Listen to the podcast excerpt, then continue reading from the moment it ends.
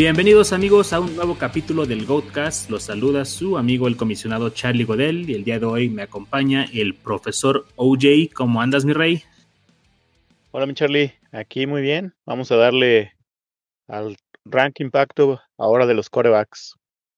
Así es amigos, ahora vamos a checar en qué lugar quedó su coreback favorito en nuestro ranking de impacto. Les vamos a mencionar el ranking 24 al 13 para aquellos que juegan Superflex, pero para las ligas convencionales, evidentemente nada más nos sirven los rankings del 12 al 1. Así que, oye, ¿está listo para comenzar? Vámonos. Fierro. Número 24, Teddy Bridgewater. Número 23, Joe Burrow. Número 22, Baker Mayfield. Y número 21, Cam Newton. ¿Hay alguno de aquí que pueda subir su ranking de impacto la siguiente temporada? Yo apostaría por Baker Mayfield y por Joe Burrow. Ah, ambos obviamente con un año más de experiencia en sus respectivos sistemas. Creo que Baker Mayfield tiene la ventaja de estar en una ofensiva más competitiva, mucho más balanceada, que le quita mucha presión. Pero Joe Burrow es un enorme talento. Seguramente va a regresar el 100% de sus facultades físicas para la semana 1 de 2021. Yo iría por ellos dos. De hecho, no me extrañaría que alguno de ellos fuera una de esas sorpresas de una ronda baja que terminara siendo un league winner. Sí, para una liga de Superflex, cualquiera de estos dos sería genial como tu quarterback 2, ¿no? Definitivamente. Bien, oye, seguimos con el ranking. Entonces, número 20, Jared Goff. Número 19, Drew Brees, que creemos que ya fue. Número 18, Derek Carr. Y número 17, Matt Ryan. Pues realmente tres jugadores serviciales y uno que ya está en el retiro. Pueden servir en ligas de un coreback para streaming en la semana adecuada. Obviamente excelentes eh, corebacks 2. Sobre todo el caso de Derek Carr, aunque nunca ha sido un coreback elite, pues es cumplidor y pues esperamos que siga consolidando esa promesa de cumplidor. Oye, oye, dato curioso. Este, Drew Brees, el único quarterback dentro del ranking impacto que no tuvo un juego matón la temporada pasada. El único. Todos tuvieron por lo menos uno, menos Drew Brees. Creo que ya es tiempo de colgar los tenis, Drew. Bien, entonces continuamos con ranking impacto. Número 16, Big Ben. Número 15, Matt Stafford. Número 14, Carson Wentz. Y número 13, el rockstar Ryan Fitzpatrick. Excelente personalidad, ¿no? Todo un excéntrico. si eh, fuera impacto de personalidad, Ryan Fitzpatrick sería el número uno. Pero bien, aparte de Fitzpatrick, que creo que es el outlier de estos tres quarterbacks, uh, estos cuatro quarterbacks que mencioné, Stafford, Wentz y Big Ben, creo que todavía van a figurar la siguiente temporada. Uh, Matt Stafford y Carson Wentz estrenan en equipos y creo que les va a ir mejor de lo que les fue. Entonces, por ahí también si los pueden pescar como sus quarterback 2, creo que son excelentes opciones. Definitivamente. Creo que las expectativas son más altas que en el caso de Matthew Stafford, porque llega una ofensiva que es prolífica y que lleva años siendo de las mejores de la liga, con una mente ofensiva como, como McVay. Yo no espero que tenga un enorme cambio en cuanto a la tendencia de juego Rams, es decir, va a seguir con un esquema ofensivo predominantemente y con esta eh, enorme variedad de jugadas de play action que ellos manejan con personal 21. Los veo bien afianzados. Creo que ahora la diferencia es que van a poder fiarse de su coreback cuando vengan momentos clave o cuando estén detrás en el marcador. Yo a Matthew Stafford le veo potencial como para un coreback 1 bajo, coreback 2 alto. No, no lo veo en el top de top 5 de la liga. Completamente de acuerdo. Muy bien, oye, vamos ahora entonces a lo bueno. Aquí viene el top 12 y vamos a arrancar aquí con dos jugadores que para mí son infravalorados y son el número 12 Kirk Cousins y el número 11 Ryan Tannehill. Uh, cualquiera de estos dos jugadores puede ser muy servicial. Creo que generalmente los tachamos como, bueno, Ryan Tannehill tuvo un difícil inicio de su carrera en Miami y Kirk Cousins es el jugador más infravalorado o, o que menos respeto dan en la NFL, ¿no? Es muy cumplidor.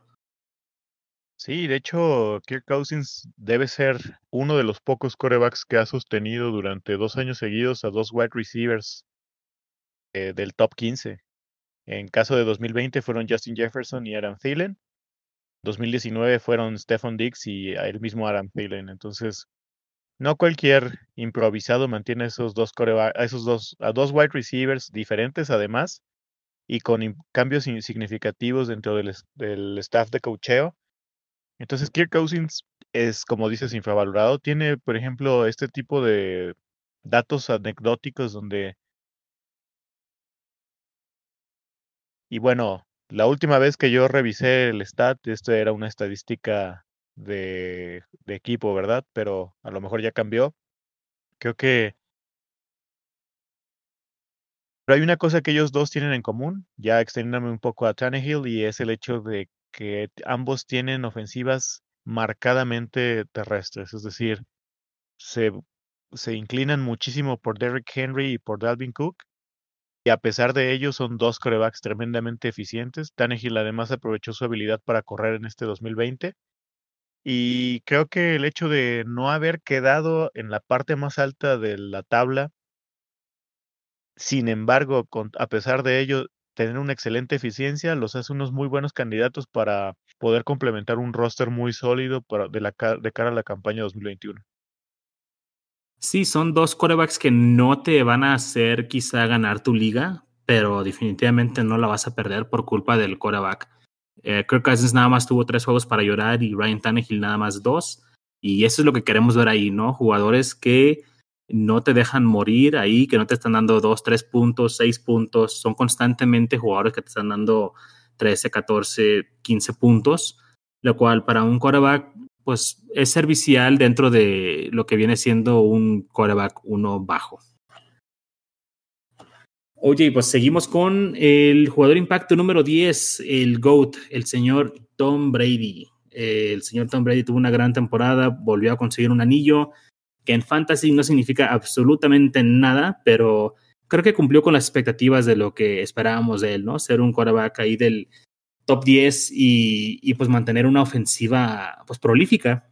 Las ofensivas de Bruce Arians generalmente son ofensivas que pasan mucho el balón y este año vimos a Tom Brady lanzar el balón quizás, mm, ¿qué fue? La temporada cuando tuvo a Randy Moss 2013.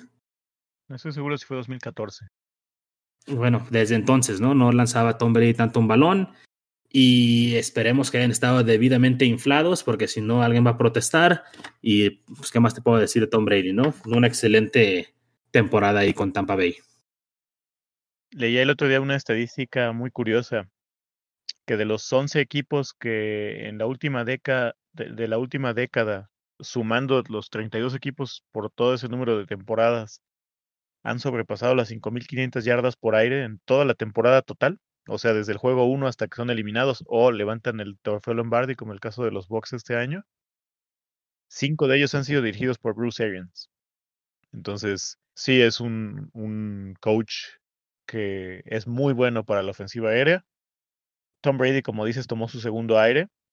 Mm, hay poco que discutirle a él. Es de los mejores jugadores de la historia el GOAT para muchos, amado para unos, odiado para otros, pero innegable su grandeza y su legado como jugador, como coreback. A pesar de ello, en 2019 en, en, Patriots ya no se veía con ese dinamismo, con ese brío. Inclusive se llegó a ver ineficiente, quizá frustrado. Quién sabe qué cosas hubieran pasado ahí. Algo que yo le admiro mucho a Tom Brady es su profesionalismo y él nunca jamás ha hablado mal de Bill Belichick. Y pues él aguantó, estuvo en una ofensiva que no fue de lo mejor, no tenía armas, sigue sin tener armas, Patriots, ahorita a vísperas de 2021. Y pues escogió un perfecto destino, fue como dicen en Estados Unidos, match in heaven, match made in heaven. Y pues ya que más se puede agregar, ¿no? Mm, una excelente temporada y en, cae él en el rango y pacto eh, bien parado, pensaría yo, ¿no? Sí, y todavía lo veo bastante servicial de cara a la temporada 2021. Creo que va a seguir siendo un quarterback por ahí entre el 8 y el 12 y que probablemente pueda uno pescar en rondas bajas porque pues va a haber jugadores eh, nuevos o jugadores más jóvenes que van a ser más atractivos para fantasy, sobre todo si son quarterbacks móviles. Pero Tom Brady creo que seguirá siendo una apuesta segura para fantasy. Y excelente noticia para él que hayan retenido a Chris Gadwin para esta campaña. Así es, le siguen ahí manteniendo sus juguetitos. Bien, oye, y ahora coreback, el coreback impacto número 9, Russell Wilson, que pintaba para ser el MVP de la temporada pasada, las primeras ocho jornadas, pero fue como una historia de dos temporadas diferentes para él. Se cayó después de la jornada 9 y pues cayó en impacto también. ¿Qué pasó ahí con el señor Russell Wilson? ¿Ya no lo dejaron cocinar o qué pasó? Pues a mi gusto la ofensiva de Seattle se volvió predecible. No les ayudó nada el hecho de no tener a sus running backs sanos en, el, en la parte media de la temporada. Y solo tener dos opciones por aire, pues también limitó mucho a Seattle. Sumado a esto, toda la presión que recibió Russell Wilson durante toda la temporada, pero en especial la segunda parte no le ayudó para nada. De hecho, como tú bien mencionas, Charlie, él abrió a tambor batiente. Tuvo tres juegos matones en fila y de sus primeros ocho partidos tuvo cinco matones, es decir, abrió un ritmo impresionante. Sin embargo, de la semana 9 en adelante ya solo tuvo dos juegos buenos. Y eso se refleja en el hecho de que a pesar de haber sido el, el coreback número 5 en puntos totales de la semana 1 a la 16, en este rango impacto, pues él termina como el 9.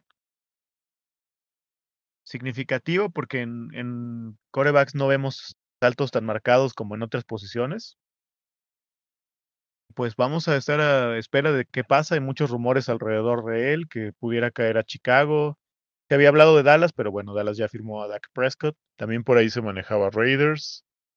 Entonces, pues vamos a ver qué equipo puede armar Pete Carroll alrededor de él, ¿no? Pues yo ya dije, si lo mandan a Chicago, yo mismo voy al aeropuerto por él y lo llevo a su hotel o a su nueva casa. Así que nomás échenme un fonazo y yo ahí llego a O'Hare. Oye, y sí, oye, vamos a hablar del jugador impacto número 8 dentro de los corebacks. una gran sorpresa porque no se esperaba que jugara esa temporada. El señor Justin Herbert. Sin duda, ni siquiera él mismo se lo esperaba, ¿no? Está por allí esa anécdota del juego contra Chiefs, que en la primera jugada ofensiva entra al, al campo y Hunter Henry le dice que, que hace adentro, ¿no? Así de inesperado fue su arribo. No, fíjate, sí, fue una gran, gran sorpresa y aparte eh, se vio muy bien, ¿no? Se vio natural, no se veía sacado de onda ni fuera de lugar. El momento no fue más grande que él y, creo que eso habla muy bien de un quarterback pues joven. Para mí es mi quarterback uno dentro de, este, de esta clase, pues ya viendo la retrospectiva Burrow es un gran talento, pero lo que vi de Herbert realmente sí me hace ilusionarme mucho y yo pienso que va a ser un, va a tener una mejor temporada aún, ya con más preparación para este 2021. Es que fíjate, él en 2000, ¿qué fue? 2019, 2018 estaba proyectado para ser el pick global número uno, pero él decide quedarse un año más en Oregon. Entonces, ese año ayudó a dos cosas, en mi opinión. La primera, a que se cayera su valor, porque dentro del campo de fútbol, tantos, tantos cambios que tuvo Oregon no le ayudó en nada. Y por otro lado, creo que también le dio madurez. Yo las entrevistas que he escuchado, la verdad es que escucho a un hombre muy centrado, a pesar de su juventud, porque tiene prácticamente cara de niño, ¿no? Una persona muy humilde, muy tranquila, muy sensata, que entiende perfectamente dónde está y su talento de brazo es innegable, la verdad. Era una delicia verlo jugar, es increíble, es un, nuevo gunslinger de esos que uno añora ver cada domingo en la NFL, ¿no? Sí, y qué cañón. ¿Has visto los videos de él eh, donde está parado en el end zone? Parado, sin dar un paso, puro brazo, 60 yardas. Es increíble la, la fuerza que tiene en el brazo. Y no solo la fuerza, la precisión. Sí, sí, es un coreback que se puede describir con, con ese, esa palabra que llaman pro ready. O sea, él, está pro ready. Él cuando llegó a la NFL estaba pro ready, a pesar de que los Chargers no pensaban que estaba pro ready. Pero ya está ahí, ya le quitaron las llantitas de entrenamiento y vamos a ver qué pasa en el 2021. Vamos ahora con el coreback impacto número 7 de Sean Watson de los Houston Texans. No sabemos si va a estar ahí por mucho tiempo más. Es un jugador que a mí me gusta mucho. Cuando fue el draft, donde los Bears tomaron a Trubisky, este era el coreback que debimos de haber tomado, este jugador de gran impacto, este, que constantemente los últimos dos, tres años creo que ha quedado en el fantasy finish número 5 y que es un jugador que realmente te cambia una franquicia, ¿no? Pero vaya, o sea, creo que Houston está haciendo un gran error en tratarlo como lo están tratando. Pero para nuestros equipos fantasy, eh, pues no nos afecta tanto realmente eh, que se vaya a un lugar donde esté más feliz, que juegue mejor y nos haga más puntos. Oye, ¿tú qué opinas del señor Watson? Eh, me encanta, su talento es generacional, es un tipo que ya ha demostrado que con buenos wide receivers, que con un mal equipo como le tocó el año pasado, puede rendir todos estaban por ahí temerosos de la salida de DeAndre Hopkins para este 2020. Y sin embargo, Dishon se mantuvo completamente. De hecho, lo platicábamos en el episodio de los wide receivers, ¿no? El hecho de que Will Fuller hubiera subido tanto su nivel de juego, pues es obviamente gracias en gran parte a que tuvo de coreback a este señor, que es un, un completamente. Oye, vamos ahora con el coreback impacto número 6, el señor Lamar Jackson. Un increíble talento eh, desde la posición de coreback, completamente diferente de la posición del, perfil tradicional de coreback que se había buscado en las últimas décadas. Todo menos un coreback de bolsillo, ¿no? O de, sistema. O bueno, yo creo que es de sistema, pero de sistema de correr, ¿no? Es completamente diferente el esquema y la dinámica ofensiva que trae Lamar Jackson a la mesa generó opiniones divididas, muy enardecidas en algunos casos durante 2020 porque se esperaba que regresara el valor que había tenido la temporada anterior, es decir, 2019. Y sin embargo, a pesar de que tuvo juegos muy buenos, todos ellos sostenidos bajo sobre sus piernas, no regresó el valor que dio porque mucha gente se atrevía a tomarlo inclusive en segunda ronda. Por ahí me atrevería a decir que alguna gente en primera ronda hablando de redraft, él en, en Dynasty es un pick de, de los primeros top, es un top 5 coreback sin problema, ¿no? Se podría cuestionar un poco su durabilidad porque al ser un coreback corredor está más expuesto a los golpes. Sin embargo, creo que tiene el talento y la inteligencia suficiente para sobrellevar eso. Ah, si bien no es uno de los corebacks más lanzadores en cuanto a oportunidades, es, yo me atreveré a decir que cumplidor en ese sentido. Obviamente sus números se ven mermados porque Baltimore no pasa tanto la bola. Ellos prácticamente lo que quieren es correr y correr y correr y después volver a correr. Pero, pues al final del día es de este famoso cheat code, ¿no? Un coreback que corre mucho te va a dar más puntos que uno que no. Sí, y además, pues nos quejamos mucho de que no pasan el balón y que de la mar no sabe lanzar, pero pues ¿a quién le lanza? O sea, Marquise Brown, uh, Sneed, o sea, tiene un pésimo este cuerpo de receptores y, y, creo que eso también es algo de lo que no se habla. Siempre estamos nada más juzgándolo por que no sabe lanzar, pero sus receptores pues no le ayudan. Creo que leí por ahí que en promedio tenían cero yardas de separación sus receptores, ¿no? En, en el release. Y dices, pues, así como les lanza el balón, ¿no? ¿A, qué ventana se los lanzas? Creo que también es algo que debemos mencionar cuando se habla de la ineficiencia de cuando lanza. Y como bien mencionaste, su gran plus son sus piernas, y es un corredor y un coreback a la vez. Y si pudieran mejorar por ahí ese cuerpo de receptores, si él pudiera tener una mejor eficiencia lanzando el balón, aguas, ¿eh? porque podría ser el coreback uno en fantasy sin problemas. Y se ha visto una, una, progresión constante en él, a pesar de que el año pasado no fue tan espectacular como 2019. Si tú recuerdas, por ejemplo, el Monday Night Football que tuvo contra Chiefs en Baltimore, le soltaron un montón de pases. Marquise Brown, el mismo Andrews. Por ahí Duvernay también tuvo un, un drop muy feo. Entonces, en realidad, como tú dices, eh, además de todas estas estadísticas que son muy importantes porque nos revelan qué tanto puede generar de espacio el, cuerpo de receptores por sí mismo como talento y como esquema, porque pues también deberían tener un mejor esquema, ¿no? Pero porque con una ofensiva terrestre tan potente deberían jugar mejor play action.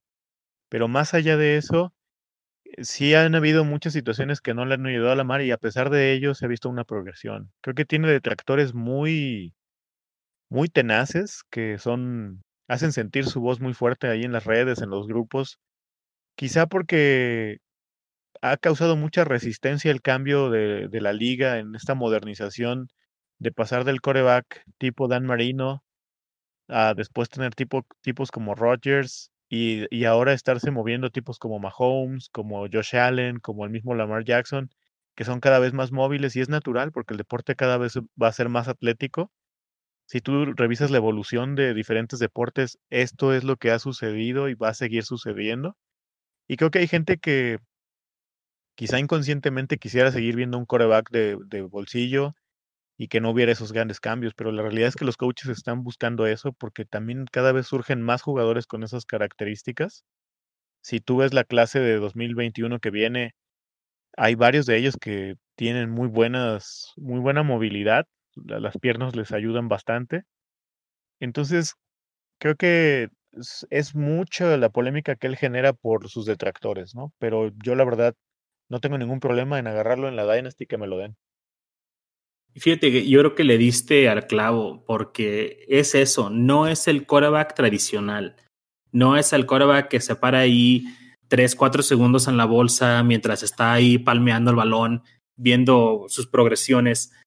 En parte es porque simple y sencillamente no es su estilo y en parte es porque, como bien mencionamos, pues sus wide receivers no tienen separación. Y todos los quarterbacks modernos, como bien dijiste, son móviles. De hecho, va a llegar el punto donde todos van a ser extremadamente móviles y los que sobresalgan van a ser los que lancen mejor el balón. Ahorita estos son los outliers, ¿no? O el que corre, ¿no? El Kyler Murray, el, el Lamar Jackson. Eh, y bien, Patrick Mahomes también puede correr. No corre como ellos, pero cuando necesita, con sus piernas consigue un primero y diez. Pero este es el, el futuro y esta es la realidad de la NFL de aquí en adelante, creo yo. Pero bueno, progresando ya al, siguiente jugador, al impacto número 5, bien se podría considerar el anti-Lamar y es precisamente Patrick Mahomes, ¿no? Que es un jugador más prototípico o un quarterback más este, tradicional, con gran brazo, progresión, talento como ningún otro. Eh, y no lo juzgamos por ser móvil, porque no es lo, que recordamos de él, pero que es muy móvil, ¿no? Y para ser Patrick Mahomes tuvo una mala temporada, creo yo, Creo que esperábamos más de él, a pesar de que fue el quarterback 5 en impacto y 3 creo en puntos totales. Pero creo que podemos esperar y podemos exigirle más a Mahomes, ¿no? Sí, definitivamente. Ahora, poniéndolo en, en, en, la, la justa dimensión, Mahomes no tuvo un año como se esperaba, pero sigue cayendo dentro de este top 5, ¿no? Y esto es porque comparado con los que vienen arriba de él, de sus juegos, pues aunque solo tuvo uno malo, tuvo varios que estuvo que cayó ahí en la media, entonces eso no le ayudó porque lo que esperaba salirte por un pick tan alto en el caso de las ligas redraft o keeper era ese ese ritmo endemoniado que tuvo en la campaña anterior o inclusive en 2018 donde cada cada semana te ganaba un juego prácticamente por sí mismo, ¿no? Su talento como pasador es innegable a mi gusto, los Chiefs pecaron de confiarse de más en él. Creo que eh, vivieron lo que han vivido algunos equipos, como en el caso de los Packers, ¿no? Donde prácticamente todo es pásale, deja que, deja que el coreback haga la magia, ¿no? Creo que sí, y eso les ayudó, es más, les puede ayudar durante 18, 19 juegos, pero en el más importante llega una defensa imponente y te pone en tu lugar y se acabó tu temporada, ¿no? De la manera además más decepcionante. Es impresionante la estadística de que corrió casi para 500 yardas, pero laterales y para atrás, ¿no? Entonces, si Andy Reid, que regularmente ha sido un coach muy capaz, es capaz de detectar eso y de recular, de volverse a, a soportar esa ofensiva en el juego terrestre, sin duda va a seguir rindiendo Patrick Mahomes. De hecho, él lo va a seguir haciendo, pero creo que rinde más en una ofensiva balanceada que en un circo aéreo, ¿no? Sí, pero imagínate qué cosas, ¿no? Ser el quarterback en fantasy, el número 3 en puntos, número 5 en impacto y decir, ah, no es la temporada que esperábamos de él. O sea, eso habla de expectativas muy altas de para Mahomes, ¿no? Temporada tras temporada. Bien, oye, vamos ahora con el Coreback impacto número 4, el señor que tiene las bolsas muy pesadas en este momento, Dak Prescott, que empezó la temporada muy bien, tuvo tres juegos de los cinco que jugó matones, este, se veía espectacular, Dallas se veía muy bien en cuestión de ofensiva y pues todo se derrumbó ahí con la lesión de Dak. Esperamos que pueda volver al 100% y seguirlo viendo dominante, ¿no? Como lo vimos en esos cinco juegos. Definitivamente, Charlie. Y creo que irónicamente el hecho de que esté tan arriba en el rango de impacto va a tener va a tener muy poco contentos a muchos seguidores de Dallas. Eh, no sé por qué se ha generado tanta polémica negativa alrededor de él. La realidad es que es un excelente jugador, un tipo muy profesional y que dentro del campo ha jugado todo lo que ha tenido que jugar y desquitado cada una de las cosas que Dallas le ha dado, ¿no? Le armaron una ofensiva excelente, tiene a dos mentes ofensivas en su coordinador ofensivo e incluso el head coach, que es McCarthy. Tiene uno de los mejores eh, cuerpos de wide receivers de toda la liga, no le piden absolutamente nada a nadie. Tienen así que Elliott, que ya no hay ni siquiera mucho que agregar acerca de él, un reemplazo de lujo con Pollard y un par de tight ends muy competitivos. Entonces, la verdad es que Dak Prescott eh, pinta para ser top 5 sin ningún problema el año que viene. De acuerdo. La verdad es que espero que sí, espero que regrese al 100% y espero que pueda callar ahí algunas bocas de sus detractores porque es, eh, creo que realmente injusto que se le critique tanto. Es un excelente jugador y pues vaya, cuando estamos jugando fantasy y viendo NFL en general, lo que queremos es ver ese tipo de jugadores espectaculares, ¿no? Que producen estas ofensivas potentes. Y Dak es uno de esos jugadores y está en una de esas ofensivas. Entonces, a mí me hace, me, pone muy contento, ¿no? El hecho de que Dak se mantenga en esa ofensiva y, y verlo la siguiente temporada jugar de nuevo. Bien, oye, vamos a continuar con el jugador impacto número 3, el quarterback de los Arizona Cardinals, Kyler Murray. Un enorme talento, ¿no? A pesar de que terminó como el, como el coreback 1 de la semana 1 a la 16, porque si la gente va y revisa de la 1 a la 17, que digamos sería la temporada completa, el número 1 fue Josh Allen, si no estoy mal. Eh, Kyler Murray empezó la temporada tambor batiente, tuvo 11, 11 touchdowns por tierra. De hecho, él no tuvo un solo juego de la media para abajo, o sea, fueron puros buenos y matones hasta la, hasta la semana 8, que fue su bye. o sea, fue el único modo de detener su producción. Después de eso tuvo dos juegos matones y después vino la lesión del hombro, ¿no? Entonces, sí, creo que a él le ayuda mucho la habilidad que tiene por tierra. Es un jugador completamente diferente, por ejemplo, a Cam Newton, ¿no? Cam Newton es como un toro de carga y, Kyler Murray más es como una gacela que le deja la, cintura ahí clavada en el piso a varios defensivos. Es un... Definitivamente.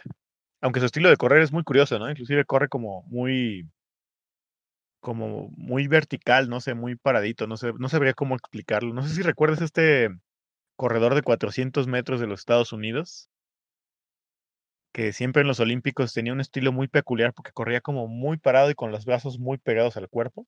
Así me recuerda a él, a, Kyler Murray. Sí, definitivamente. Yo por ahí le veo cierta, pues, no me, no me encanta el panorama que él tiene con, con su head coach porque siento que en este afán que tienen de correr tantas jugadas por aire, este ritmo endemoniado de estar manda y manda y mande jugadas, creo que se deja de pasar de lado algunos de los aspectos del desarrollo de Kyler Murray, de decisiones que debería tomar un poco mejor.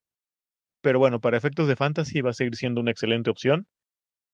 Y eventualmente creo que va a haber un cambio de, de, de coach. La verdad es que no veo a Kingsbury más allá de tres o cuatro años, porque no va, en, es mi opinión, no tengo más que el gut feeling para sustentar esto. no creo que él sea capaz de, montar un equipo campeón, a pesar de que JJ Watt eh, con su firma indique lo contrario.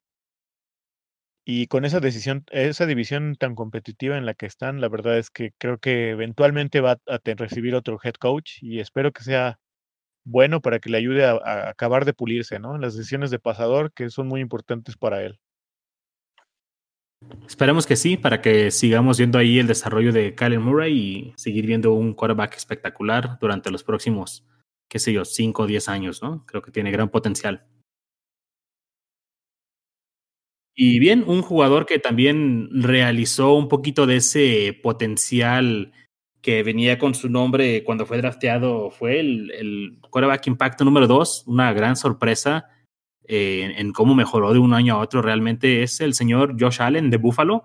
Eh, fue excelente tanto en fantasy como en NFL, candidato para MVP para muchos y realmente cargó ese equipo al hombro junto con Stephon Diggs y pues no se puede decir mucho más de Josh Allen, ¿no? Es un tremendo brazo, gran eh, perdón, gran talento y, creo que pues viene todavía mucho mejor para él si sigue pasando el balón como lo hizo esta temporada y corriendo un poquito menos, poniéndose menos a golpes, aunque está muy grande, me recuerda mucho a Big Ben joven, eh, pero si se logra ser un pasador así deficiente el resto de su carrera, es un, un peligro, ¿no? Año tras año. Sí, y un enorme valor para los que le alcanzaron a, a ganar en algún draft o que lo tomaron en algún startup el año pasado en rondas bajas, es va, va a regresar lo que costó multiplicado por varias veces, ¿no? Fíjate, curiosamente, él, él pasó en su eficiencia como pasador como del lugar 30-29 de 2019 a estar dentro del grupo elite en este año, ¿no? ¿Qué tanto pudiera ser parte de, la llegada de Stephon Diggs? Se podría discutir, pero la verdad es que el porcentaje de sus pases atrapables mejoró, es decir, fue una combinación de ambos factores. Y pues además creo que tiene una mentalidad ganadora importante, no se ve que se achique ante nada. Yo la verdad lo considero de los talentos que van a estar dominando el, el escenario de la NFL durante esta década que apenas empieza. Y creo que Buffalo ha sabido armar un muy buen equipo alrededor de él.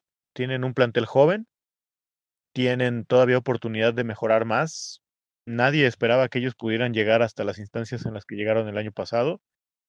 Y creo que todavía van a llegar un poco más adelante para este 2021, dependiendo de cómo se refuercen. Les ayuda mucho tener continuidad. Quizá con un running back mucho más eficiente les ayude todavía más. Así es que lo que cueste Josh Allen, lo pago. ¿Tú qué darías por él, Charlie? Pues, ¿En mi equipo fantasy o en mi equipo de NFL? De fantasy. Ah, está empezando ya qué parte de mi cuerpo me iba a amputar para llevarla a los osos. Ah, no, fíjate que en fantasy eh, lo veo ahí a la par en talento y producción con Watson, con Mahomes, con Prescott, pero lo veo a un costo más bajo creo que no tenemos la percepción de que es ese tipo de jugador todavía. Y si estamos jugando en ligas de un quarterback, pues sabemos que los valores en los quarterbacks no son tanto, pero en una liga super flex yo pienso que es un jugador top, es un jugador premium. Y estamos hablando yo creo que por ahí del mismo valor de un running back, quizá como Miles Sanders o por ahí de ese tipo, ¿no? O sea, creo que es tan importante en ligas flex un quarterback como Josh Allen como un running back uno. Y en ligas de un coreback, específicamente redraft o keeper, ¿dónde crees tú que se vaya? ¿En qué ronda crees que se vaya? ¿Crees que vaya a haber gente que se lleve a Josh Allen antes que a Lamar o que a Mahomes, inclusive que a Watson?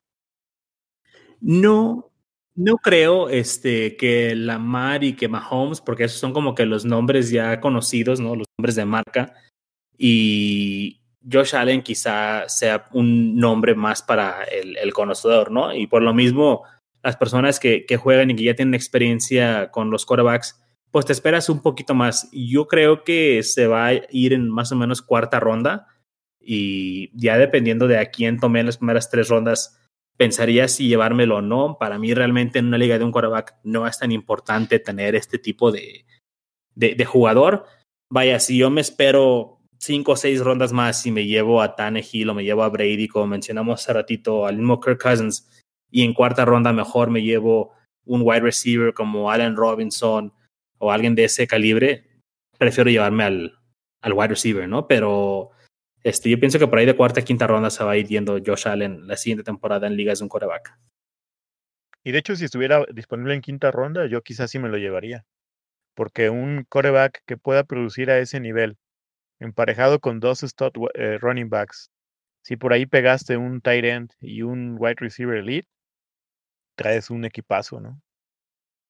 Sí, a todo depende de la conformación de tu roster a estas alturas. Como, como bien mencionas, dos running backs, un wide receiver o dos, y quizá ya este, o, o un tight end, sí, ya puedes jalarle ahí. Todo depende de, de a quién te vas llevando. Y bien, oye, vamos a, pues vamos a que te pongas bien feliz con este siguiente jugador. El quarterback impacto número uno, el señor cabeza de queso, Aaron Rodgers. Que además fue nominado al MVP. Premio que justo cuando estaba por terminar la temporada regular con varios amigos Packers les dije que yo no quería que le dieran el MVP porque sentía que si le daban el MVP no íbamos a llegar al Super Bowl. Y pues dicho y hecho. Pero bueno, esas son meras, meras eh, casualidades, ¿no? Pues Aaron Rodgers se asentó completamente en el segundo año de, que, tuvo ya en el sistema de Matt LaFleur. Una enorme progresión. A pesar de que en 2019 llegaron a la final de la conferencia nacional, la diferencia entre las dos ofensivas con el mismo coach, con el mismo quarterback, con prácticamente los mismos wide receivers y running backs, fue abismal de un año al otro, ¿no? Fue la, la ofensiva número uno en puntos anotados en toda la liga. Y pues se vio semana a semana. Prácticamente Aaron Rodgers no dio un solo juego en la media, con excepción del juego en, contra de Tampa, eh, creo que fue la semana 5 o 6. Y por ahí uno malo que tuvo, si no mal recuerdo, contra Jacksonville, casi al cierre de temporada. Todos los, semana con semana, Aaron Rodgers dio una cantidad de puntos bestial.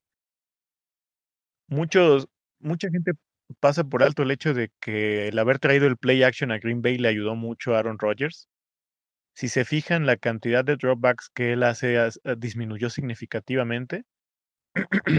y esto ha hecho que con un, un volumen de juego menor, él siga teniendo hasta la misma cantidad de puntos, ¿no?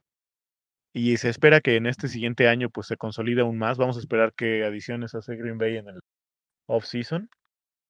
Pero a pesar de que ya no creo que le quede mucho en el tanque a Rodgers por su edad, los años que le queden creo que va a seguir rindiendo decentemente para sus propios estándares, ¿no? Que es, los suyos son como los de Mahomes.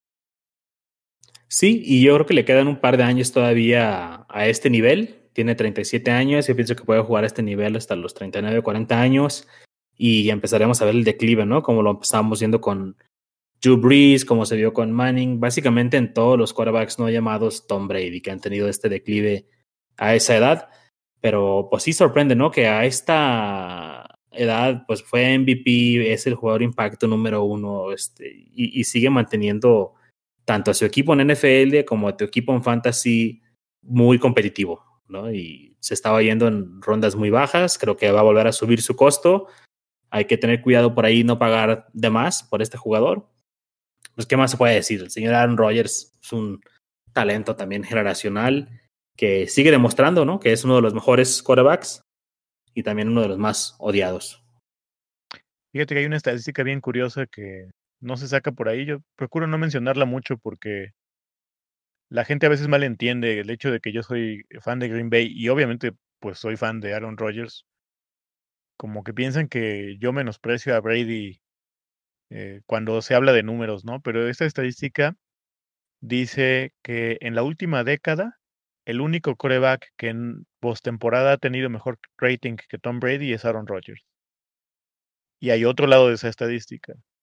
Los puntos promedio por juego que han permitido las defensivas de los Packers durante el tiempo que ha estado, Aaron Rodgers en postemporada es de más de 30 puntos, mientras que las defensivas en las cuales ha estado Tom Brady no llegan ni a 13.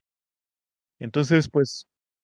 Fíjate que es, esa película, esa película ya la vi, OJ, hace como 15, 20 años, se llama Peyton Manning.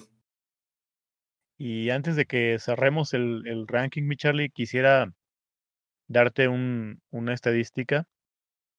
Si Dak Prescott hubiera continuado la temporada completa al ritmo al que iba, hubiera terminado las 16 temporadas de, perdóname, las 16 semanas de temporada regular con aproximadamente 420 puntos fantasy. Es decir, hubiera quedado prácticamente 40 puntos arriba de su competidor más cercano, que hubiera sido Kyler Murray. Para sus detractores, con cariño. Es que sí, iba, iba un paso muy acelerado, ¿no? Iba muy bien en la temporada pasada Dak Prescott. Amigos, muchas gracias por acompañarnos hoy en este capítulo de los rankings de impacto de los quarterbacks. Esperamos que les haya servido esta información. Y recuerden que cualquier duda, comentario, nos pueden mandar su correo a goatsquadff.gmail.com o se pueden comunicar directamente en redes arroba goatsquadff en Twitter y Goat Squad FF en Facebook. Amigos, pues eso es todo por este capítulo. Esperamos que nos acompañen. Suscríbanse al podcast. No se pierdan un solo episodio. Nos estamos acercando ya a los episodios de las previas de los rookie rankings para sus Dynasty Drafts. Se va a poner bueno. No se pierdan un episodio, banda. Cuídense. Saludos. Hasta luego.